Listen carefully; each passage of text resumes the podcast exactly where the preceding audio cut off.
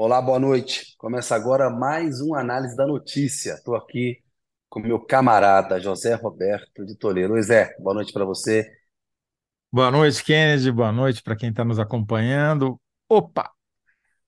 Zé, a coisa só melhora, né? O teatro do absurdo vai ganhando novos elementos aí. A gente hoje vai falar é, desse novo advogado do Mauro Cid, o César Bittencourt, que diz que o Mauro Cid só cumpria ordens né? Que mandavam ele cumprir, ele militar, ele cumpria e tal. Vamos falar disso. Tem pesquisa Quest mostrando melhora na avaliação é, do desempenho pessoal do Lula e também do governo. Quais são as razões disso aí? Nós vamos falar disso. O Zé vai trazer para a gente os detalhes, a avaliação dele sobre isso daí, no análise da notícia aí, evocando o antigo análise de, de pesquisa lá que a gente fazia na, na época da eleição. E por último, a gente vai conversar com o Roberto Rodrigues, ex-ministro da Agricultura no primeiro mandato do Lula, está na FGV hoje, na Fundação Getúlio Vargas. Vamos falar com ele sobre transição verde. Ele que é engenheiro agrônomo, é um craque na área, uma pessoa muito importante aí é, nesse segmento. Toledo, já virando meio tra tradição aqui do nosso programa, passo a bola para você no bloco 1.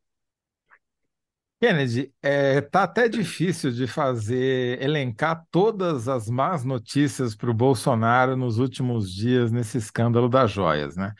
Porque você teve o Vacef, que é o, aquele advogado que hospedou o Queiroz, famoso Queiroz, na casa dele em Atibaia, né? Um cara super polêmico, que primeiro disse que estavam mentindo sobre o envolvimento dele na recompra do, tele, do relógio é, caríssimo que o Bolsonaro tinha furtado, né? Furtado não, tinha se apropriado indebitamente, é. É, que era um presente que devia estar no patrimônio da presidência, que ele tinha se apropriado e que foi vendido nos Estados Unidos e que ele recomprou. Primeiro ele disse que tinha que era mentira, que era calúnia, que ele não tinha feito nada disso. Aí no dia seguinte, ele vem a público dizendo: Não, comprei mesmo, tal, paguei com meu dinheiro, 300 mil reais, que aliás a presidência me deve. Comprei para poder devolver para o TCU, porque o Tribunal de Contas da União tinha exigido que o Bolsonaro devolvesse o relógio que não lhe pertencia, né? É, aí teve o, a troca de advogados do Mauro Cid, a segunda troca. O, o segundo advogado saiu dizendo que houve quebra de confiança, e obviamente a quebra de confiança foi do Cid em relação a ele, quando vieram à baila as informações apuradas pela Polícia Federal de que o Cid tinha tramado essa venda de ativos da União no exterior, até com a ajuda do pai. O cara pediu as contas, aí contratou um novo advogado que é anti-bolsonarista. O cara tem N, uma coleção de declarações contra o Bolsonaro dele, com declarações públicas. O cara disse que ainda não conversou com o Cid, mas já saiu com essa que você já falou aí, dizendo que o Cid cumpria ordens, porque ele é um militar. Enfim, e tem várias outras, né? não vou nem ficar falando todas, senão a gente não vai parar aqui hoje. Então a pergunta que eu te faço é qual o efeito desse fogo amigo sobre a narrativa do Bolsonaro no caso das joias? Ô Zé, é, vamos direto para a síntese, e aí eu vou dar os argumentos pelos quais eu cheguei a ela, né? Esse fogo amigo derruba a narrativa do Bolsonaro sobre o caso das joias. Virou pó, acabou. Né? Assim, está derrubada a narrativa do Bolsonaro, está muito claro que ele faltou com a verdade, para a gente ficar com a responsabilidade jurídica que devemos ter aqui no programa, né? Olha só, você estava falando do César Bittencourt, né? Que é o novo advogado do tenente-coronel Mauro Cid. Ele deu essas entrevistas hoje e ele disse que não tinha se encontrado ainda com o Mauro Cid. Então ele é o terceiro advogado a assumir a causa, vem na quebra de confiança, como você acabou de lembrar, porque parece que o cliente mentiu para o advogado, quando apareceram as informações da última sexta-feira. Então a gente tem que ver se o Mauro Cid vai abraçar essa linha de defesa do César Bittencourt, porque se o Mauro Cid abraça essa linha de defesa, ela joga o Bolsonaro ao mar. Porque olha o que, que o advogado falou, Toledo, as frases dele. Alguém mandou, alguém determinou, ele é só assessor. Assessor cumpre ordens. Vamos examinar os fatos, saber quem é quem, até onde vai a responsabilidade de um e de outro. Vamos avaliar onde apareceu, se apareceu, se ele tinha consciência disso.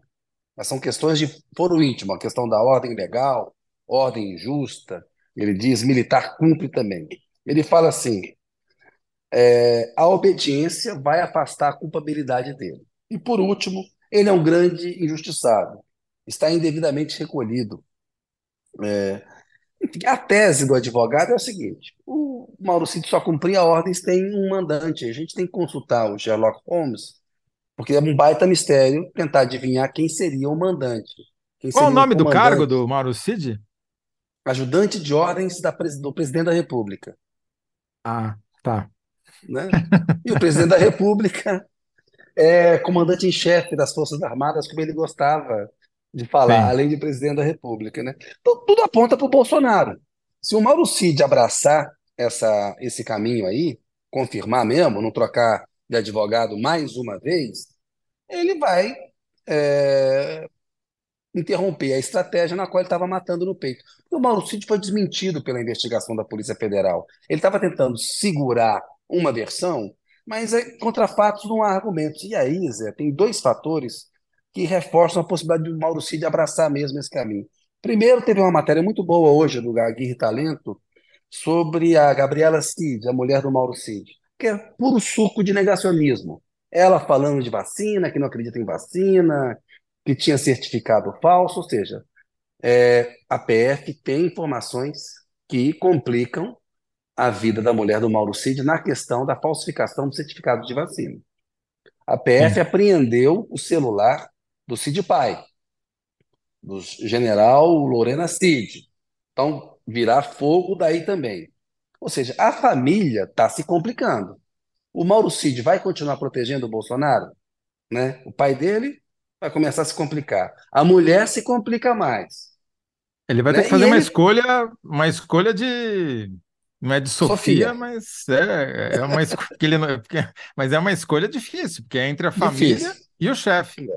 É entre a família e o chefe. Né? E a carreira do, do cara está destruída, né, Toledo? Hoje tinha esse papo na imprensa, esses são tropas especiais e tal. Esse pessoal não é tropa especial nem aqui, nem na China. Né? Tropa especial não opera com esse nível de amadorismo. Esses caras nascia na KGB, pelo amor de Deus. Ainda bem que o Brasil não está em guerra com os militares que a gente tem. Mas não vamos nem entrar nisso daí. Já teríamos né? virado o Suriname do Sul, né? né? já teríamos virado Suriname do Sul. O Assef, lá, o Frederico Assef, ele deu essa entrevista ontem, estriônica, como você falou, bateu no peito, eu fui lá e comprei. O Bolsonaro não pediu, ele disse, né? Assim, é, é, ele mentiu novamente. Ele mentiu quando ele disse que não tinha nada a ver com a história, ele mentiu ontem. Porque no recibo tá lá o, o nome do vendedor, o Chase Leonardo, lá que tá nas conversas, tá na nuvem Sim. do Mauro Cid. E tem conversa do ele Mauro Cid. Ele adivinhou, foi uma entidade paranormal assim, que falou: ó, você tem que comprar desse cara aqui. É, não vai ficar em pé. A Júlia do Ailib de tarde, na, na Globo News, ela falou: como é que ele entrou com esse relógio sem declarar para a Receita Federal? Porque é o seguinte, José, o valor de entrada de bens comprados no exterior, o valor máximo é de mil dólares. Ele pagou Exatamente. 49 mil dólares, são 245 mil reais a câmbio de hoje. Então ele tinha que ter dito para a Receita: estou trazendo um relógio aqui, que custa tô... 240 Que é do patrimônio da União que o Bolsonaro roubou. Roubou. Mas assim, eu estou trazendo, porque isso é uma outra história. Eu tenho que pagar aqui os impostos, porque eu estou excedendo o valor permitido, e eu, eu vou comprei lá por 49 mil dólares, vou pagar os impostos aqui e vou devolver para a União porque eu sou um patriota. Eu amo o Bolsonaro e não quero que suje o nome do mito. Bem, já está já tá faltando o dinheiro da multa da Receita, tem que cobrar do ASEF porque ele entrou com um relógio de 49, que ele comprou por 49 mil dólares, segundo o recibo, e a Receita só deixa mil. Mas... Então, assim, esse, esse mentiu de novo. Essa tese dele não se sustenta, é uma coisa estriônica. Ele é uma figura, ô Zé, ali, assim, falta inteligência para a gente ser educado. Né? A gente não sabe como é que um cidadão desse passou no exame da ordem. Né? Quando a gente fala como é que o Moro passou em concurso para juiz, a gente também tem que indagar como é que o, o, o ACEF passou no exame da ordem. Mas, enfim.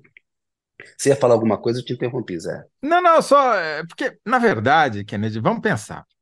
Os caras pegaram um bem público.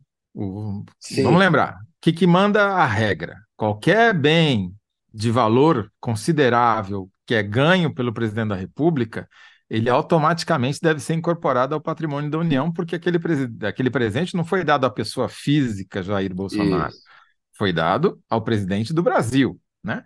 Então ele tem que incorporar isso ao patrimônio. Então já primeiro crime, não é apropriação indébita. É, Peculato. Não é, é porque não, não é furto porque pertencia ao Bolsonaro. Ser... Exatamente. Sim. Aí os caras evadem esse, esse evasão de divisas. Você tirar esse, esse bem do Brasil usando um avião público da FAB para tirar daqui e vende lá fora, é lavagem de dinheiro. Põe na, o, o, dinheiro na conta do pai do Mauro Cid, uma conta em dólares nos Estados Unidos. Ou seja, ele é sujeito à investigação pela lei americana. Lá. Aí o TCU fala: não, esse devolve, devolve, isso daqui não é de vocês, devolve o relógio. Aí os caras vão lá, recompram e trazem sem declarar. Quer dizer, é crime continuado em série, dá para enquadrar em três ou quatro artigos do Código Penal. Eu não sou é, advogado, mas. É, tá, é, não, você, tá, você é, elencou bem. Tem crime aí para todo mundo e para cadeia. Entendeu? Tem, é tem gente que já está preso, né? Então, é, assim. O... É, acabou. Agora, fala um pouquinho mais sobre o discurso, que acabou, porque ele vai falar o quê? O Bolsonaro? É, exato. Eu, olha, Toledo, eu tento todo dia não falar do Bolsonaro, porque eu, nos últimos anos eu falei bastante a respeito dele, assim, e, e você sabe o que eu penso, né? Enfim, todo mundo sabe e tal. É, é incrível, cara. É, é impressionante como uma figura tão baixa, tão incapaz, e esse comportamento, esse comportamento é um comportamento de criminoso, remonta à questão da rachadinha, né? Ele tem todo o direito de defesa, ele vai ser acusado, ele pode tentar provar a inocência dele, mas a robustez da investigação da Polícia Federal, o que, que eles estão encontrando aí, deixou o Bolsonaro, ele, sabe, porque a quem interessa é, comprar o Rolex lá e devolver para o TCU? Né? A quem interessava o cumprimento das ordens? O Mauro Cid estava fazendo em benefício próprio? Ele estava levando um, um, uma comissão, ganhava uma comissão? O pai dele estava ganhando alguma coisa em troca? Talvez, a gente tem que ver, a polícia vai, vai investigar isso, mas o grande beneficiário de tudo é o Bolsonaro. Então, Sim. me parece que, assim, a narrativa dele para a coisa das joias acabou, a população entende, né?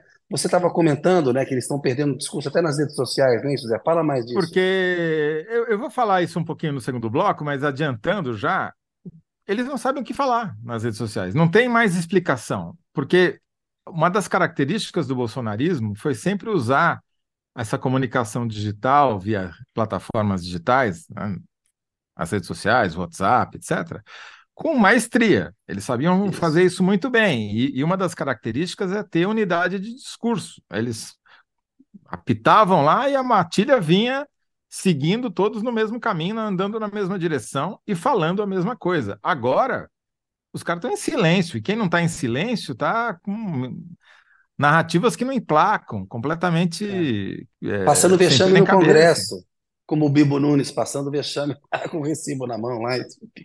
Exatamente. Enfim, não vou nem falar do Walter Delgatti, que é o hacker, que depois na Polícia Federal hoje, dizendo que dando prova lá de que recebeu dinheiro da Zambelli, e confirmou, Toledo, que ele tentou invadir a urna eletrônica.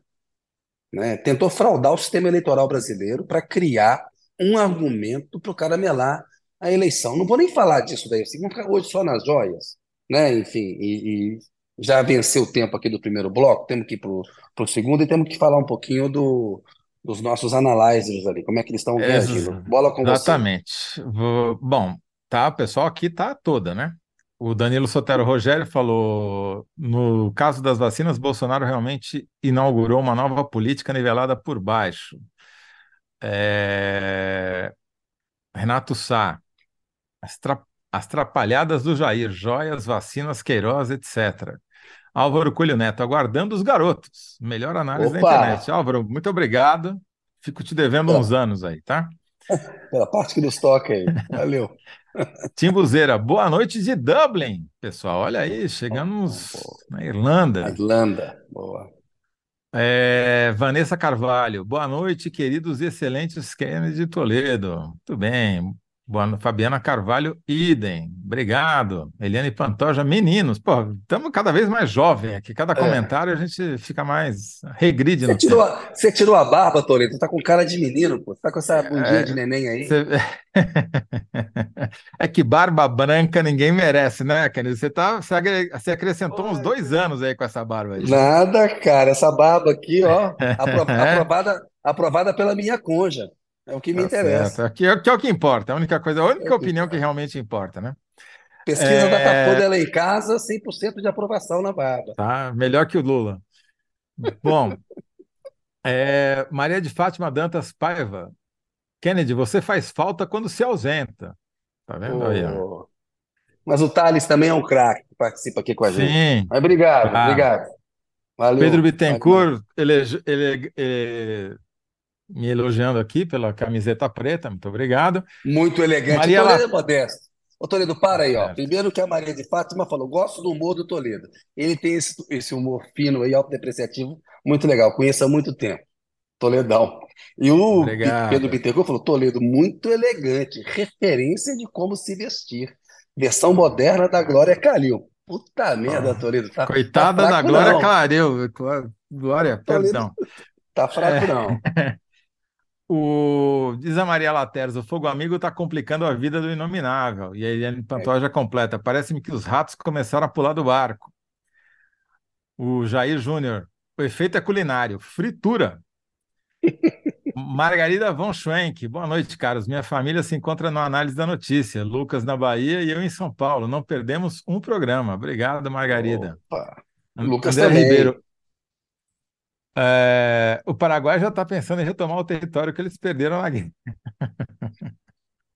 Não, com esses O Paraguai, militares aí, o Paraguai não está não tá pensando em retomar os, os territórios, mas já pediu o canhão que fica lá no Rio de Janeiro, o, o El Cristiano, que foi tomado pelas forças brasileiras na guerra. O Renato Sá diz: fogo amigo incendeia a vida de Jair no caso das joias. boa. Muito bem. E aí a Marina já está adiantando aqui, já montou a, a, a Enquete. nossa a enquete, já está. Quem respondeu melhor? Kennedy, fogo amigo derruba a narrativa de Bolsonaro sobre caso das joias. Público, fogo amigo incendeia a vida de Jair. Muito Boa, bem. essa vai dar trabalho, hein? Que é boa essa entender a vida de Jair. É isso aí. E o, André Elias diz o seguinte: que querem nos fazer acreditar que o Cid não era um ajudante de ordens, era um ajudante de surpresas. Teve aquela boa coluna do Celso Rocha, né? Falando que era o golpe surpresa que queriam dar para o Bolsonaro. Exatamente. São as joias surpresa. Também boa. É Boa, isso aí. André. Boa. Devolvo a bola para você. bola devolvida, bloco 2. Vamos falar da pesquisa Quest, que captou aí uma melhora da avaliação do Lula e também do governo. E aí, Zé, eu não vou nem me estender muito, quero deixar você detalhar e dar os números, porque assim, a pergunta que você vai ter que responder é a seguinte: por que a avaliação do governo Lula melhorou? Bolso Uhum. ou Bolsonaro, né? Economia ou a- a- o inferno astral do Bolsonaro? Bola com você, Toledo. Então, eu já vou começar pela síntese, que é para facilitar o pessoal da nossa equipe aqui. Para mim, a síntese é a seguinte: Bolso, Bolsonaro e Lira explicam a aprovação em alta de Lula. Vou eu agora explicar por que que eu digo isso, né? É, essa pesquisa Quest já é a quarta da série, fizeram uma em fevereiro, uma em abril, uma em junho e agora é, em agosto. E o que, que é, desde a pesquisa de junho a gente está vendo? A gente está vendo a formação de uma tendência de alta da avaliação positiva, tanto do Lula, avaliação pessoal dele, quanto da avaliação do governo. De fevereiro para abril houve uma queda, desde então vem crescendo. Então, aprovação pessoal do Lula cresceu quatro pontos entre junho e agosto. Se a gente for recuar mais tempo, cresceu nove pontos, né? Já está em 60% de, aprova de aprovação dele, Lula, que é mais alto que a de fevereiro. Que, em geral, essa avaliação no primeiro mês de governo, primeiro, segundo mês de governo, ela tende a ser mais alta, porque é expectativa, está todo mundo ainda em clima de festa, etc. Né? Então, era 56, agora já está em 60. Alta, né, Toledo? É uma aprovação bastante razoável, assim, não é... O Biden ficaria com ciúmes, digamos assim, né? É... Agora, se você pega a avaliação do governo, em que você mede as ações práticas que o governo está tomando, é mais baixo, e historicamente é assim, é raro você ter um presidente mais mal avaliado que o seu próprio governo, embora haja, e o que, que aconteceu? Também cresceu, a avaliação positiva do governo cresceu cinco pontos, desde junho para cá. E chegou a 42%, que é mais ou menos o patamar de fevereiro, que estava em 40%. Então, é, é uma tendência boa para o governo. Não é ainda para estourar champanhe, porque 40% de ótimo e bom, 42% de ótimo e bom, é um bom resultado, mas aí sim está empatando com o Biden ali nos Estados Unidos, né? Então não é garantia, digamos assim, de reeleição, não é um patamar para o governo deitar em loas, até porque a gente sabe que essas variações, essas coisas oscilam bastante. Agora, por que que cresceu? a avaliação do governo? Cresceu hum. principalmente entre os mais pobres, cresceu entre quem ganha até dois salários mínimos, cresceu sete pontos. E isso é porque o cara está sentindo no bolso o efeito da diminuição da inflação. Então. Que é o quê? É alimento mais barato, gasolina mais barata? Queda. Então, a percepção é de que o custo de alimentação caiu e o custo do combustível subiu. Essa é a percepção da população, segundo a própria pesquisa Quest. O que não deixa de ser verdade, porque tem esse noticiário. Embora a pesquisa tenha sido feita antes, eu acho, do aumento da, desse, da gasolina. Esse último aumento, é exato. Já, já tinha essa percepção de que, claro, o preço do petróleo está crescendo, né? Mas a percepção é de que para comer está mais barato. Agora, não é só isso, Kennedy. É muito interessante a pesquisa se a gente analisa os detalhes dela o noticiário positivo, a percepção sobre o noticiário positivo, porque aqui é, é bom deixar isso claro. Essas pesquisas, elas avaliam a percepção das pessoas, não os fatos em si, obviamente. Não significa que o noticiário positivo necessariamente cresceu nessa proporção, mas as pessoas perceberam um crescimento das notícias positivas sobre o governo. Mais cinco pontos. Aumentou em cinco pontos a percepção sobre o noticiário positivo para o governo. E se você é, vê pelo meio de comunicação, que as pessoas se informam principalmente sobre política, aumentou 6% entre quem se informa pela televisão e 7 pontos por quem se informa pelas redes sociais ou por sites, blogs, etc. O que, que isso significa, na minha opinião? Ah, e aumentou o número, a, a taxa de pessoas que se informa pela televisão. Para mim, isso diz duas coisas. Na verdade, uma só, que está diminuindo muito o domínio do Bolsonaro e dos seus seguidores sobre a comunicação, especialmente sobre a comunicação digital. Esse sempre foi um dos grandes, se não o maior ativo político do Bolsonaro. Essa capacidade de fazer essa ligação direta com o seu eleitorado e influenciar esse eleitorado através das mídias sociais. Pois bem, se está aumentando e o Bolsonaro sempre fez campanha contra a televisão, sempre dizia fake news, globo lixo, etc. Né? Se está aumentando a percentual, o percentual de pessoas que se informam sobre política na TV, é uma derrota para o Bolsonaro. É, significa que ele perdeu o poder de tirar essas pessoas da sala na, da, da frente da televisão. E cresceu onde? Cresceu no eleitorado, tanto no eleitorado jovem quanto no eleitorado mais maduro. E se está melhorando a percepção sobre o noticiário positivo do Lula, inclusive por quem entre quem se informa pelas redes sociais, por sites e blogs, é porque também a influência do Bolsonaro nas redes diminuiu. É, são duas provas desse fenômeno. E é isso que aí eu volto para o primeiro bloco. Eles estão sem discurso, eles perderam a articulação e não conseguem mais dar uma ordem unida para sua tropa. As pessoas não sabem como defender o Bolsonaro e, portanto, ficam também sem argumento para criticar o governo, perdem os argumentos. Então, é, isso, a meu ver, explica. Por isso que eu digo que é o bolso, porque melhorou a percepção das pessoas sobre a economia. Vou dar mais alguns dados aqui, principalmente dos mais pobres. No bolsonarismo, a força do Bolsonaro se enfraqueceu. Você pega ali os gráficos de quem votou no Bolsonaro e também melhorou a avaliação do governo, ou diminuiu a avaliação negativa. E tem um, segundo, um terceiro fator que tem um peso, obviamente, menor, mas que também é importante, que é a relação do governo com o Congresso. Então, tem uma pergunta da Quest que é: em comparação ao governo Bolsonaro, você acha que está mais fácil, está melhor ou está pior a relação do governo com o Congresso? E aí teve uma mudança de 12 pontos a favor do Lula. Cruzou. Tem mais gente achando que está mais fácil para o Lula do que estava para o Bolsonaro, do que havia é, três meses atrás. Então, é, isso cria uma expectativa positiva sobre o que vai acontecer com a economia. Porque qual foi o, o. De um lado, as notícias positivas quais são? São todas na área, quase todas na área econômica. Bolsa Família de 600 reais, mais 150 para quem tem filha, criança pequena, inflação em queda, salário mínimo reajustado acima da inflação. Essas são as notícias que as pessoas se lembram favoráveis ao governo, quase todas na área econômica. Relançamento do Minha Casa Minha Vida, etc. É, Daí, quando você pergunta sobre como se a economia melhorou, para quem ganha até dois salários mínimos, melhorou seis pontos desde junho para cá. E foi nesse, nos outros segmentos de renda, está estável.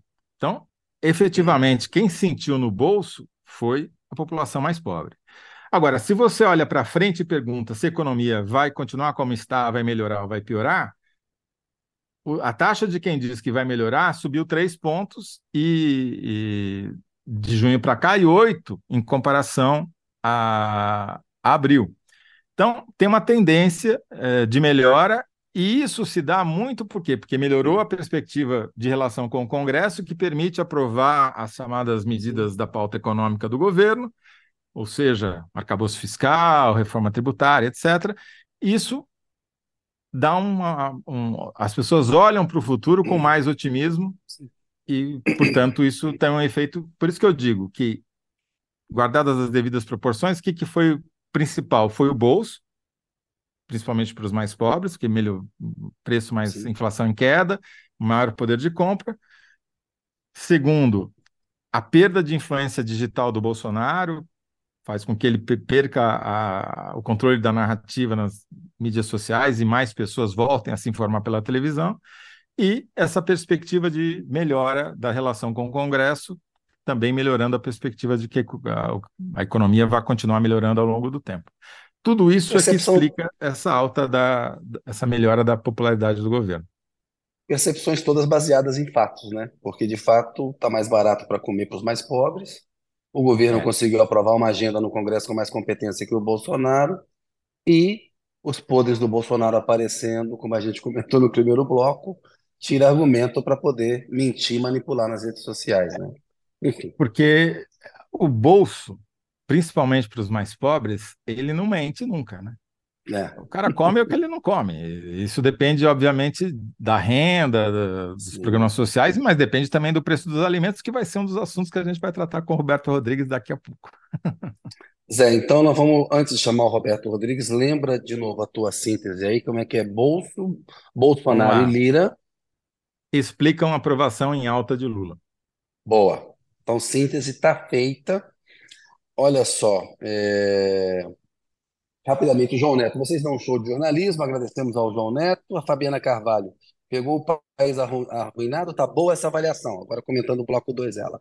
Há muito ainda a ser feito, mas estou otimista em relação ao governo, diz a Fabiana Carvalho. A nossa enquete está no ar aí, eu peço que você vote e vamos agora para o terceiro bloco do programa. Vou é só a... fazer uma. Desculpa se interromper, claro. só para não deixar passar.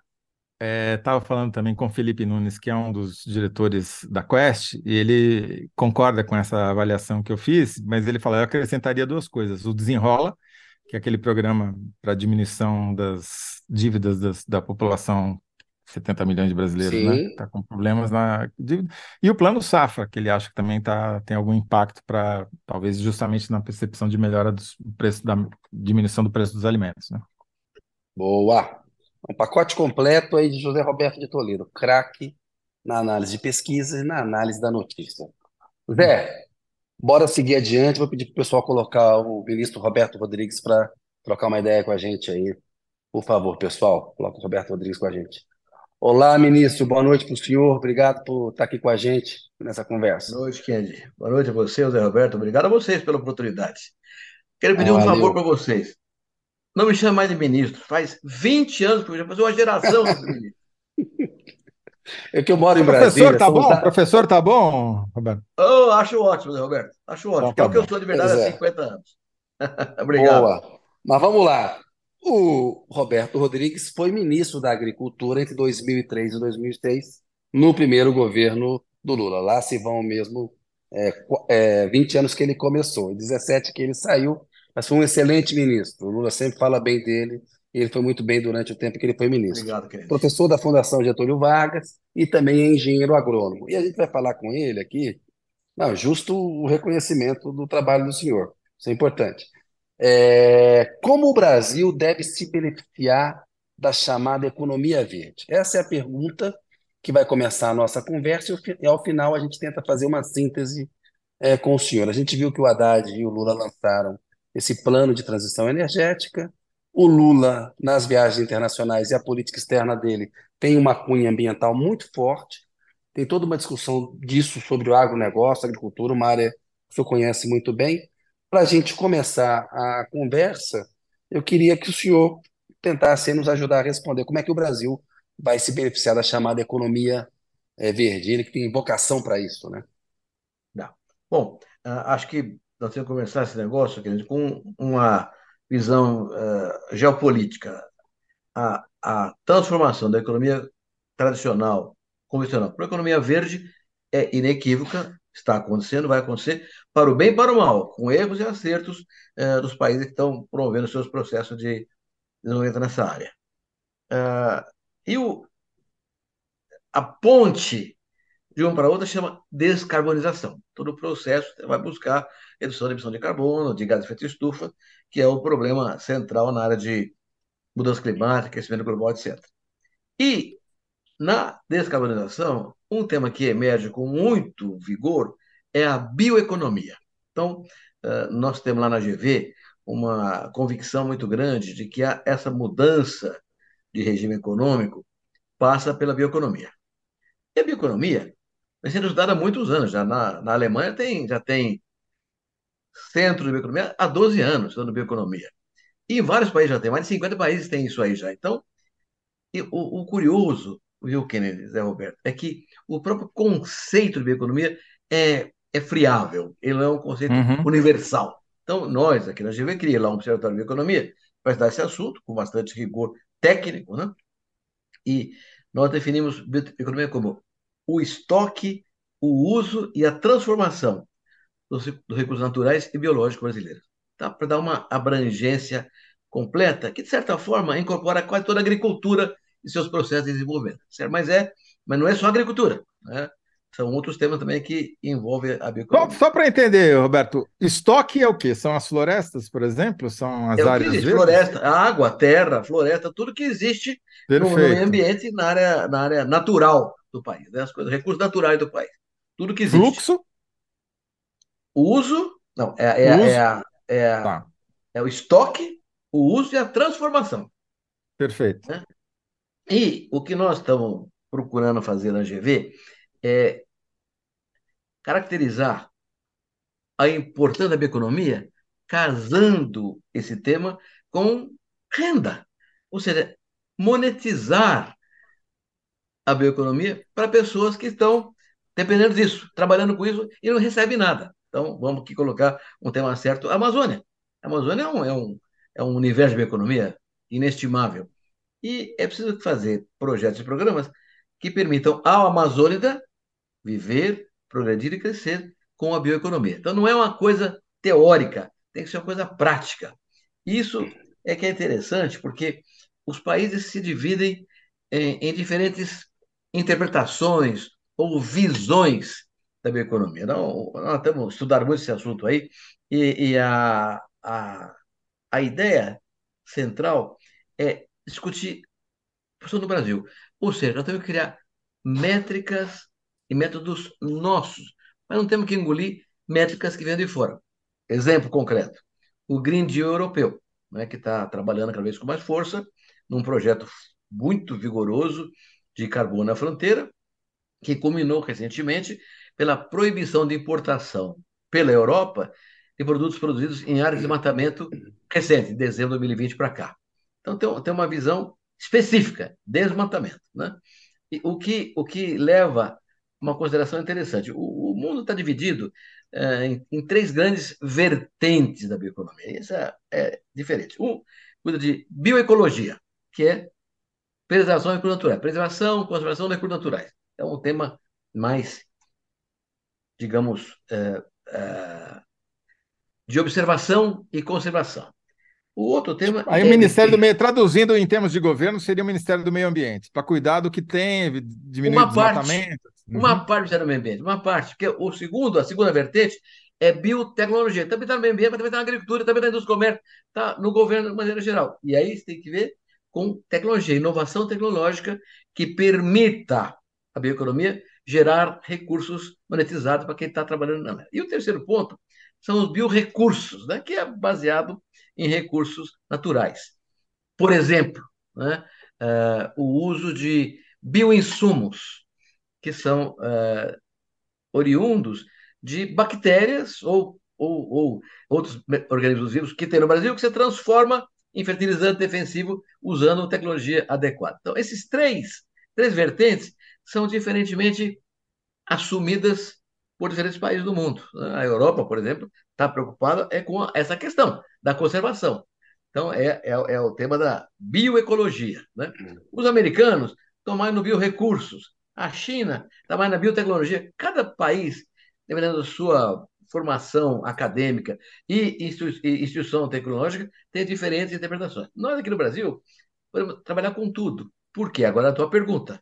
Porque nós temos a Amazônia, temos o Pantanal, temos a floresta tropical da, da área atlântica. Então, nós temos um enorme potencial de transformar o Brasil no grande país em bioeconomia, desde que consigamos colocar métricas nos nossos modelos, métodos dos nossos modelos e transformar a bioeconomia em um agente monetizável para quem trabalha no sucesso. Ô, Roberto, Rodrigues.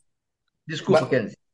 Vai lá, Toledo, que aí você, eu vou na sequência. Vai você, Toledo. Não, é, é só para registrar aqui, esse centro que o Roberto estava é, mencionando, que ele é um do, dirige na GV, re, lançou faz poucos dias um relatório bastante extenso e detalhado, chamado Transição Verde, Bioeconomia e Conversão Isso. do Verde em Valor, que trata justamente de criar uma espécie. Eu vou, eu vou, agora jogar lá embaixo o nível da conversa, mas depois você me corrige, Roberto. É uma espécie de PIB verde, que é, é como contabilizar a produção, e não só a produção, mas todos os recursos, tudo isso que ele acabou de dizer, num número. E que isso seja medido e, e que você possa acompanhar a evolução ao longo do tempo para saber se aquilo que você está fazendo está acrescentando ou está subtraindo, né? E essa conta é, é fundamental, porque é daí que você vai ser ou premiado ou sancionado se você estiver tendo mau desempenho. É mais ou menos isso? É exatamente isso, Alberto. Com, com uma. Vamos baixar um pouquinho mais ainda, um degrau abaixo do que você colocou. Vou pegar um caso típico, é o caso da pecuária de corte do Brasil. Né? É, nós temos uma pecuária tropical que basicamente tem o boi a pasto. Ele é criado a pasto e engorda a pasto.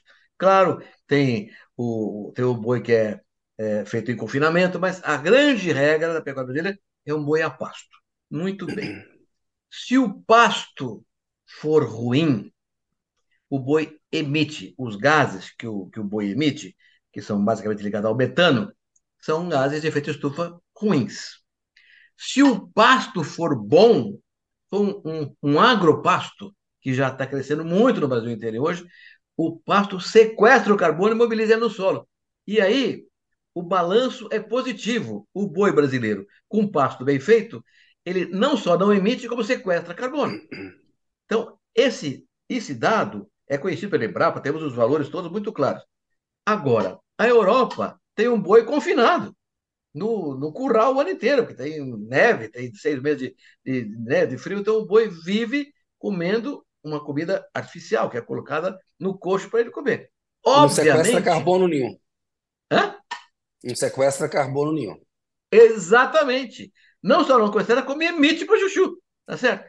Mas nós temos que utilizar a nossa métrica para, nas rodas de discussão, que vão acontecer na COP, e nessas, nessas discussões todas de, de caráter ambiental que o mundo está desenvolvendo hoje, nós temos que ter nossa métrica científica, clara, definida tecnicamente, para poder discutir e não ter que engolir métricas de terceiros países. Então, esse, é o, esse tema que você colocou, Zé Roberto, é o que nós estamos querendo fazer no observatório. Pedir, vou dar um outro exemplo.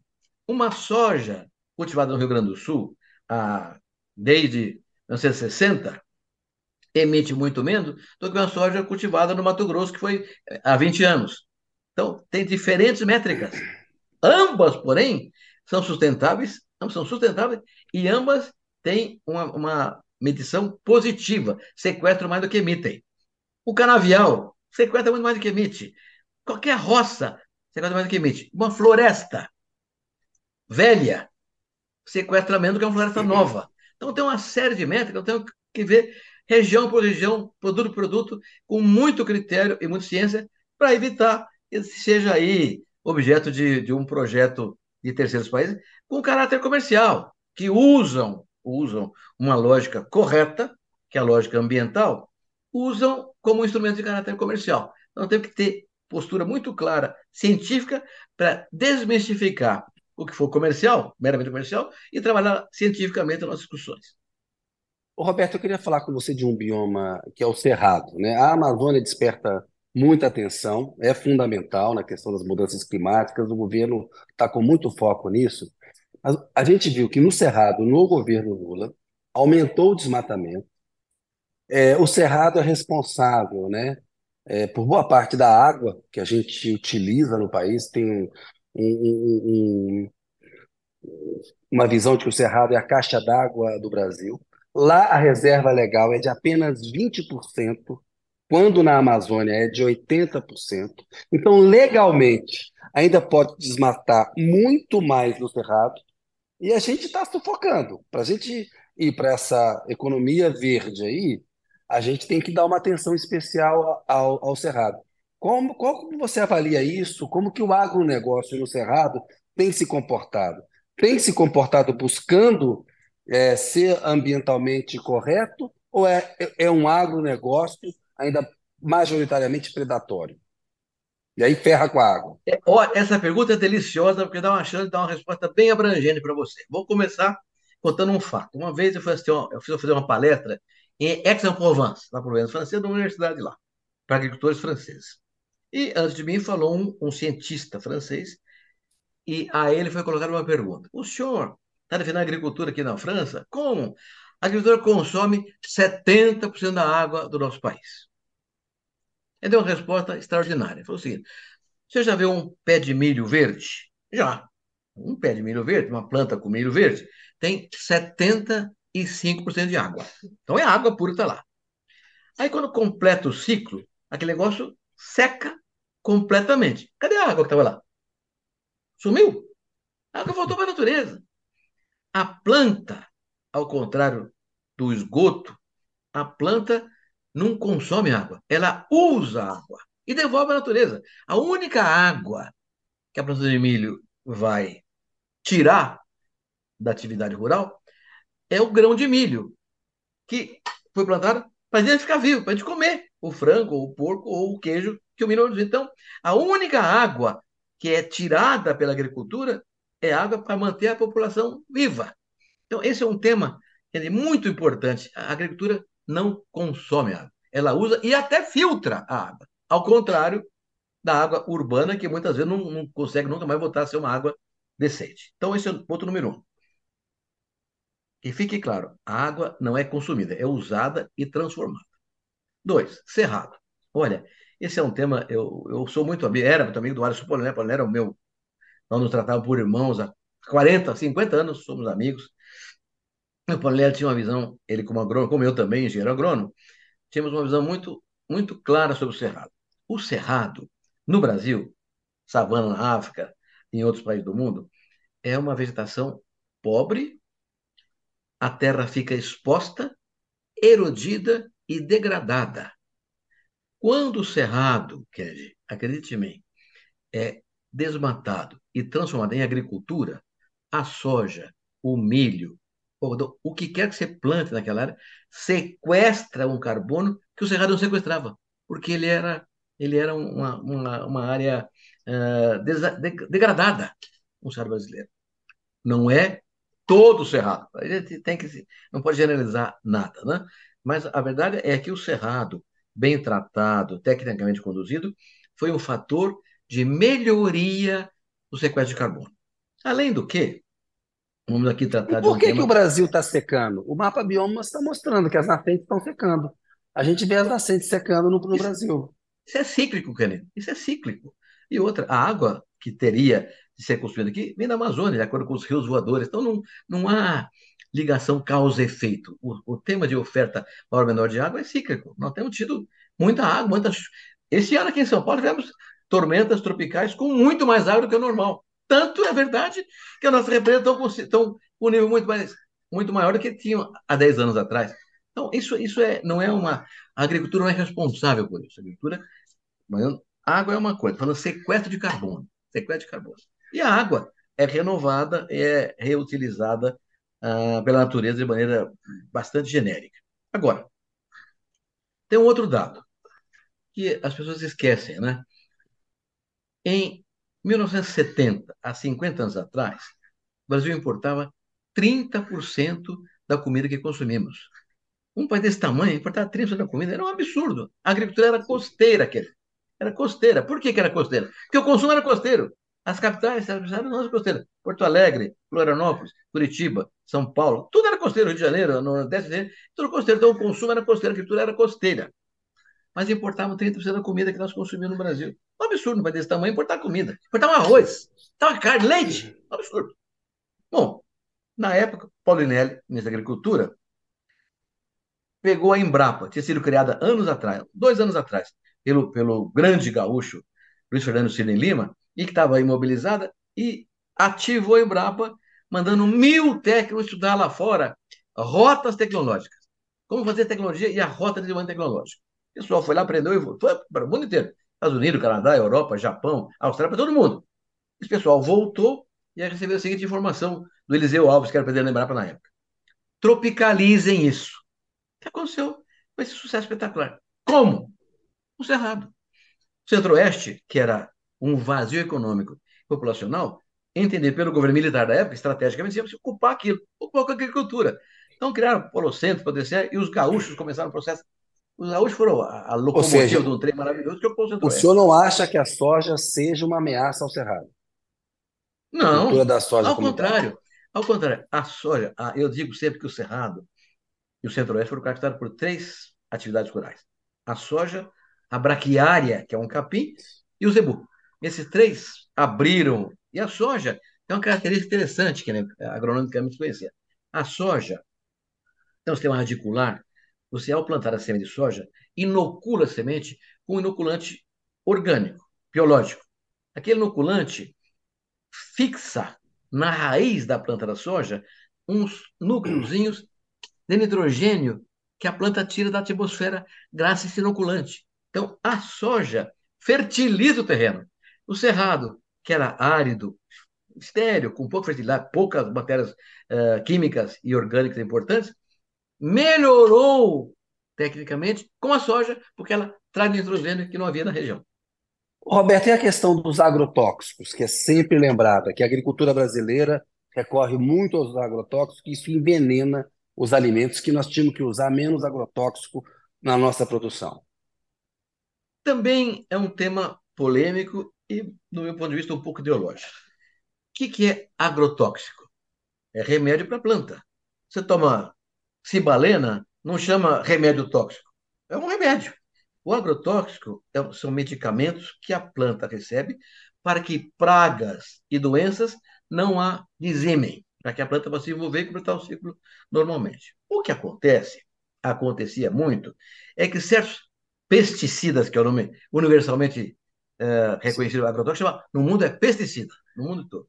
Os pesticidas eram desenvolvidos aqui no Brasil muita lentidão, muita lentidão. Aqui, porque são três os órgãos de governo responsáveis por reconhecer uma molécula nova de pesticida. O Ministério da Agricultura, o IBAMA e a Anvisa com diferentes visões. Então, aqui no Brasil, você reconheceu um, uma molécula nova, demorava 8, 9, 10 anos. Na média, 8 anos e meio. Nos países desenvolvidos é um ano e meio, dois anos no máximo. Ou seja, quando você conseguia reconhecer um, pesquisa novo aqui no Brasil, ele já era velho, pois de origem dele. Então, nós estávamos sempre atrás, tecnicamente, dos países desenvolvidos. O que o ministro Blairo Maggi fez no governo Temer foi fazer um tour de force muito grande para uh, diminuir esse estoque de, de pesquisa para desenvolver o projeto, sem perder nada de, de tecnologia, de caracterização uh, científica no processo, e liberou muito mais pesticidas do que havia no passado. Então houve uma. Ah, o Brasil está enchendo o Brasil. Não é, não é verdade, não está fazendo. Aliás, o Brasil consome por hectare menos do que o Japão, menos do que o Holanda. Tem estudos da FAO que provam isso exaustivamente. Só que nós somos um país que tem uma característica única no planeta. Nós somos o único país que faz duas safras no mesmo ano, e até três safras no mesmo ano. Hum, eu mesmo, com minha agricultura, liberei a integração na pecuária floresta, que explodiu, já tem hoje mais de. Foi, faz 17 anos, tem 15 milhões de hectares no Brasil, integração na pecuária, que é o Porto Brasileiro é, é empreendedorista, acredita em tecnologia e vai para frente. Então, nós fazemos duas ou três safras da mesma área, óbvio que usa mais defensivo por área, mas ainda consumimos menos do que Japão ou Holanda, por exemplo, dois países que só tem uma, uma, uma safra por ano, até porque metade do ano eles são gelados. Então, o, o que os defensivos, uh, o que aconteceu no Brasil, foi uma ampla ação voltada para aumentar e modernizar o defensivo. Por quê? Porque a empresa produz biodefensivos do mundo inteirinho, o defensivo inteirinho, busca moléculas menos agressivas ao meio ambiente. É, é, é, lógico, é uma, é, uma, é uma onda universal. Né? Então, ninguém quer produzir uma molécula mais agressiva ao meio ambiente do que a, do que a molécula nova. Por José, outro estamos... lado, aqui uma informação importante. Desculpa, Vamos lá. Não, por favor. O Brasil é o país em que a bio, biodefensivos mais cresce no mundo. Biodefensivos são, são defensivos, pesticidas, com componentes de caráter biológico, né? moléculas, uh, vírus ou, ou bactérias, tem no, na natureza brasileira. Nós estamos crescendo, Kennedy, 40% ao ano. O mundo cresce 15% ao ano. Então, nós estamos hoje uma onda para biopesticidas que eu acredito que em 10 anos vai ser mais importante do que pesticidas químicos. Roberto, Mas não há José, medo, não há nenhum problema de medo em relação ao biopesticida no Brasil. Estamos chegando na reta final do programa, Zé. Vai aí, a gente ainda tem mais coisa para perguntar para ele. a, ah, na, a minha questão é o seguinte, Roberto, com tudo isso que você falou, entra nessa conta, nessa contabilidade que, se, que a GV está tentando fazer, imagino, né? É, além de outras coisas é, mais. Como é que está esse saldo? Você já tem um modelo, já dá para estimar o quanto que seria o valor dessa, dessa e a evolução ao longo do tempo dessa bioeconomia no Brasil, segundo esses parâmetros que vocês estão estudando? Zé Roberto, tem algumas contas sobre isso aí, várias contas. Eu, eu tenho um, um princípio, eu não gosto de fazer futurologia de contas. Agora mesmo é, eu estou muito convencido, nós estamos encerrando um ciclo positivo de preços agrícolas. A agricultura tem ciclos de preços bons e baixos no mundo inteiro. Nós tivemos uma onda de preços muito altos por causa da pandemia, gerou a inflação de alimentos no mundo inteiro, e está acabando. Nós estamos entrando numa produção gigante. O Brasil, mesmo, a produção de grãos esse ano foi recorde, historicamente recorde. Passamos 300 mil toneladas, nunca chegamos lá, agora chegamos, né? E o mundo também. Então, o estoque de alimentos vai crescer no mundo, o câmbio está caindo, os custos continuam muito altos, então eu estou enxergando um ciclo pior daqui nos próximos três ou quatro anos. Carne, né? Carne... Pior é o quê? Aumento do preço? Não, queda dos preços. Queda do preço. Ah, pior, pior para o produtor. produtor. Tá. Pior para o produtor, exatamente, para o produtor. O que não é bom para a sociedade de maneira geral. Quando quebra, o, o, o resultado seguinte, faz parte do ciclo, é que ele não planta. Então vai faltar lá na frente, vai ter inflação. É, então os ciclos se repetem. Então eu acho que estão entrando num ciclo negativo para o produtor rural ou para o consumidor que vai ter oferta muito grande, os preços vão cair, produtos vão cair. Então, vai, como tem inflação, vai ser positivo esse ciclo, faz parte da história, não é um desse governo, aquele governo, não tem nada a ver com o governo. É o mercado que faz esse tipo de coisa acontecer. Então, eu acho que vão cair os preços. Ah, mas quanto? Não vou falar. Não vou, não vou chutar, é chute. Quanto vai valer a economia? Não sei. Não vou chutar, mas é um negócio enorme. O Brasil, olha, tem coisas que a gente esquece. Desculpa, mas eu sou obrigado a falar isso para vocês aqui. Olha só. 1990 foi no plano Collor. Lembra do Collor? Foi um, negócio brutal da agricultura. De lá para cá, quando a economia, depois veio o Plano Real, estamos na economia, de lá para cá, olha só esse número, gente. A área plantada com grãos do Brasil dobrou, que eu sou 104%. A área plantada com grãos são 52 anos. Né? A área plantada com grãos, perdão, são 32 anos. Plantada com grãos cresceu 104%. A produção de grãos cresceu 470%. Quase cinco vezes mais que a plantada. O que foi isso? Tecnologia, ciência. Que ciência? Bioeconomia, biotecnologia, inovação em defensivo, fertilizante, regras novas de políticas públicas, seguro rural, que também fui eu que criei. Então, as, os mecanismos funcionam olhando para trás. Eu sempre digo para os meus filhos são agricultores, eu não sou mais meus filhos que são assim, olha, agricultura, quando o preço está lá em cima, não entre, que vai cair. Quando está lá embaixo, entra que já entra morto. Está lá embaixo, o custo é, é maior que o. Então, o que é agricultura? É olhar a história, ver os ciclos e fazer a média. Entra quando está na média. E eu acho agora, meus amigos, então vamos ter um ciclo abaixo da média. Então, vamos ter um problema, mas eu não vou dizer quanto é, porque é impossível calcular. Tá certo. O, o, o, Roberto, rapidamente, tem uma questão, acho que, é, é, que eu queria, qual é a sua visão a respeito dela, que é a extração de petróleo na Amazônia. Sei que não é a tua área é, de especialidade nem nada, mas é um, eu tenho uma apuração de que o Lula está inclinado a encontrar um jeito de permitir.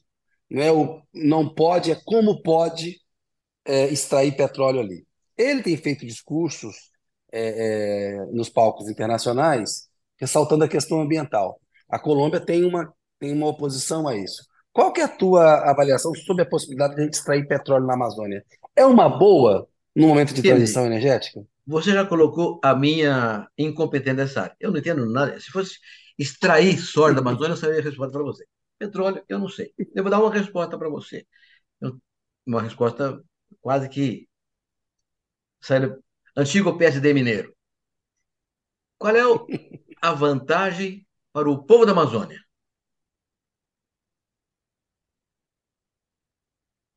Tem que pesar. É Tem então, argumentos vamos... a favor e contra. Tem que pesar. Mas vamos responder essa pergunta. Se for uma grande vantagem para o povo da Amazônia, eu acho que é um tema a se pensar. Se não for vantagem nenhuma, nem pensar. É, historicamente, os países é, que extraem, não, né, se a gente pegar outros exemplos de fora, não necessariamente se beneficiam. E sendo que você tem, uh, ainda no, já estouramos o tempo aqui, mas a última perguntinha tem a ver com isso que o Kennedy perguntou.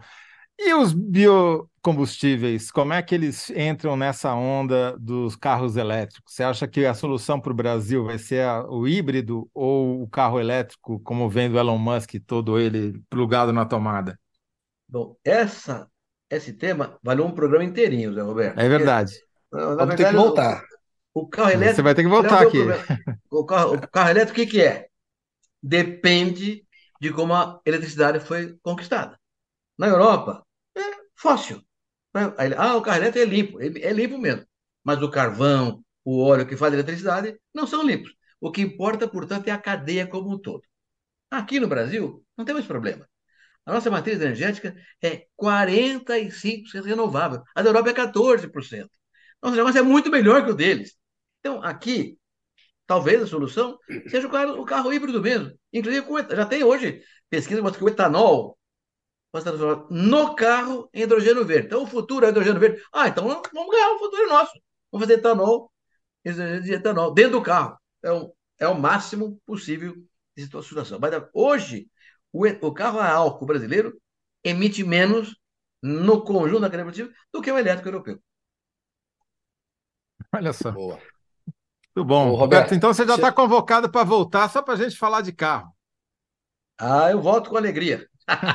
Obrigado, gente. Roberto, boa noite para você. Obrigado pela entrevista. Bom papo aí. Te agradeço muito, viu? Aquele abraço. Obrigado a você, aqui, Zé Roberto. Muito obrigado. Até a próxima. Obrigado. Quiser, viu? Um abraço. Até, uma, a próxima. Pois é, vamos seguir adiante aqui, ó. Mais um programa feito. A enquete, quem respondeu melhor? Nós tivemos ali a, o nosso, nosso retrospecto ali, 65% ficaram com a minha resposta, o público 34%. Qual é o efeito do fogo amigo sobre a narrativa de Bolsonaro no caso das joias? Fogo amigo derruba a narrativa de Bolsonaro sobre o caso das joias. Bloco 2, síntese do Zé para a pergunta: por que a avaliação do governo Lula melhorou? Bolso ou Bolsonaro? Aí o Zé ainda acrescentou mais um personagem. Bolso, Bolsonaro e Lira explicam a aprovação em alta de Lula na Quest. E três, como o Brasil deve se beneficiar da chamada economia verde. Esquecemos de fazer a síntese com o Roberto. Não, mas eu, eu vou fazer agora.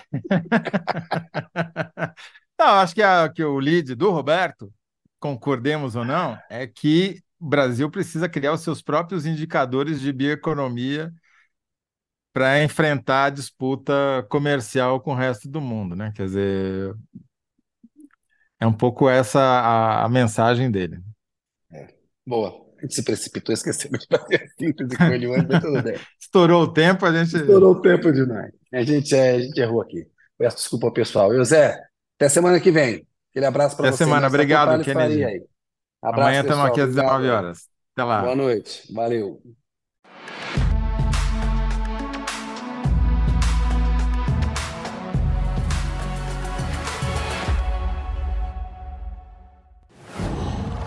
Qual?